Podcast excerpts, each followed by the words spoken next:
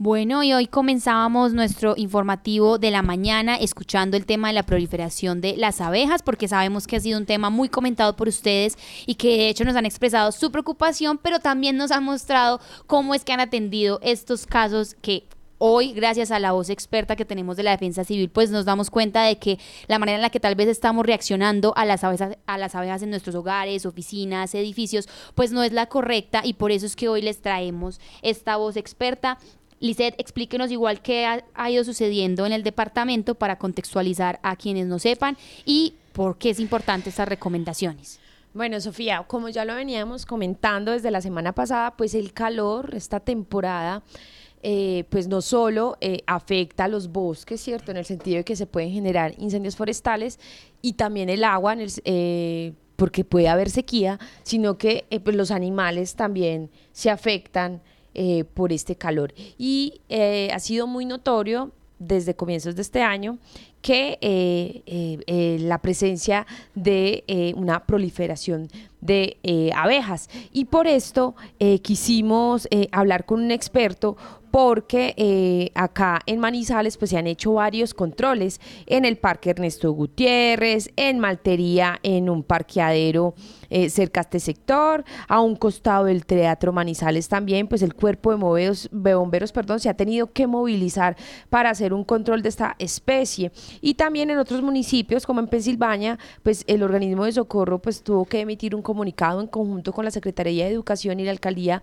de ese municipio porque en el sector de la plazuela pues eh, hubo un, o hallaron un enjambre de abejas y esto los obligó de manera preventiva de suspender las clases de los colegios que estaban alrededor de esa zona, que son específicamente la Escuela Antonia Santos y Santa Imelda, así como en la central de la institución educativa de, de Pensilvania. Entonces, pues quisimos por eso consultar a expertos, Sofía, para que nos explicaran un poquito pues cómo, por qué se da este fenómeno y, y, qué es lo que debemos hacer. Entonces, escuchemos por favor a Jaime Andrés Gallego Gil, él es coordinador operativo de la Defensa Civil de Caldas, que nos explica un poco más la situación con las abejas.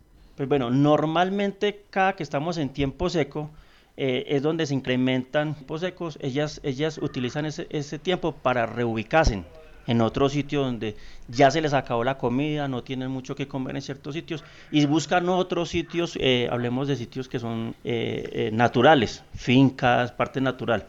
durante el recorrido se encuentran poblaciones ellas, ellas van a buscar a descansar. Entonces, cuando ellas descansan, encuentran un edificio, una casa, un, techo, una puerta, y ellas se sientan ahí a descansar más o menos uno o dos días. Mucho, pues, depende de qué tan lejos vengan, descansan tres días. Ellas no le van a hacer nada a nadie. Ellas lo único que hacen es descansar. ¿Qué es lo que buscan ellas? Ellas que no las molesten, las dejen descansar para ellas continuar con su proceso normal que tiene que ver de, de ubicarse en un sitio para ellas poder comer y poder polinizar y así poder seguir con todo el proceso que tiene que ver con la, con la producción de, de, hojas, de matas, de, de, la misma producción que hacemos nosotros, lo que comemos nosotros. Cuando usted, las personas que se sienten atacadas es porque son las, las obreras las que la están atacando, porque son como decir los soldados que están defendiendo a, la reina y a su hambre como tal, para poder seguir subsistiendo. La gente eh, en varios municipios, incluso aquí en Manizales, eh, cuando ven un enjambre lo que hacen es tirarle piedras, palos, agua, hasta humo. ¿Qué es lo que no hacer? Ellas, están, ellas son nomás, ellas están pasando por acá porque tienen que pasar para ir a sus nuevos sitios, su nuevo hogar. Mucha gente se ponen a, quemarlas, a, humo, lo que hacen es espantarlas y más en el día. Normalmente cuando, si de pronto da la casualidad que se, que se ubicó en el, en el, portón de su casa, lo único que usted tiene que hacer es quedarse quietico solo por ese día, llamar a organismos de socorro y, esos, y los controles de las abejas se hacen es de noche. También hay que eh, entender aquí que ese control, como lo dice eh, Jaime Andrés, pues se hace de noche. ¿Por qué? Pues porque ellas están descansando, no están activas y eh, a ellos se les hace mucho más fácil pues hacer esta, esta captura por llamarlo en términos así coloquiales. Una vez ellos eh, eh, las capturan, pues eh, las llevan a zonas al aire libre, en donde su hábitat natural, en donde ellas puedan estar mucho mejor. Hay que recordarle a la gente que, como él lo mencionaba, si usted en su casa tiene un enjambre de abejas, pues no tocarla, dejarla quieta, simplemente lo que tiene que hacer es llamar a la defensa civil o al cuerpo de bomberos, usted marcará la línea de emergencia que es la 114 o la 119 para que ellos que van con todo un, eh, una indumentaria pues especial para que eh, no sean picados por las abejas pues puedan hacer esta, este control. Y lo más importante, esto no tiene ningún costo, simplemente usted tiene que llamarse,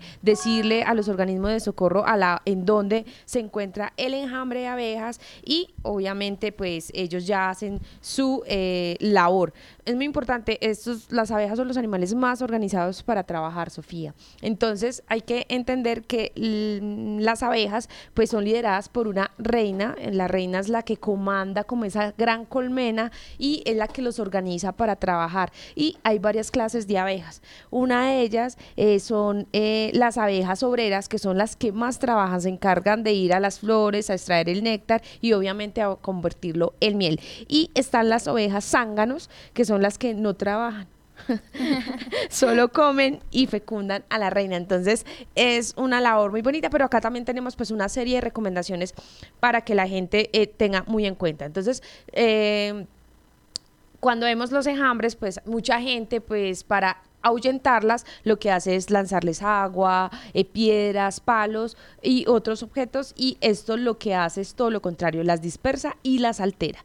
Por ello, lo que se debe hacer es no molestarlas con humo o con candela, ya que algunas de ellas mueren y, y las que quedan vivas pues atacan en defensa. Ellas ven este mecanismo o nosotros lo interpretamos como una agresión y por eso pues actuamos como actuamos. Hay que recogerlas solo en horas apropiadas, como lo decía eh, Jaime, esto, este control se debe hacer con equipos de protección y manejos necesarios para su recolección y en horas de la noche. Así es, Lizeth, pues es muy importante que por favor recordemos que esto es un servicio gratuito que ofrece la Defensa Civil.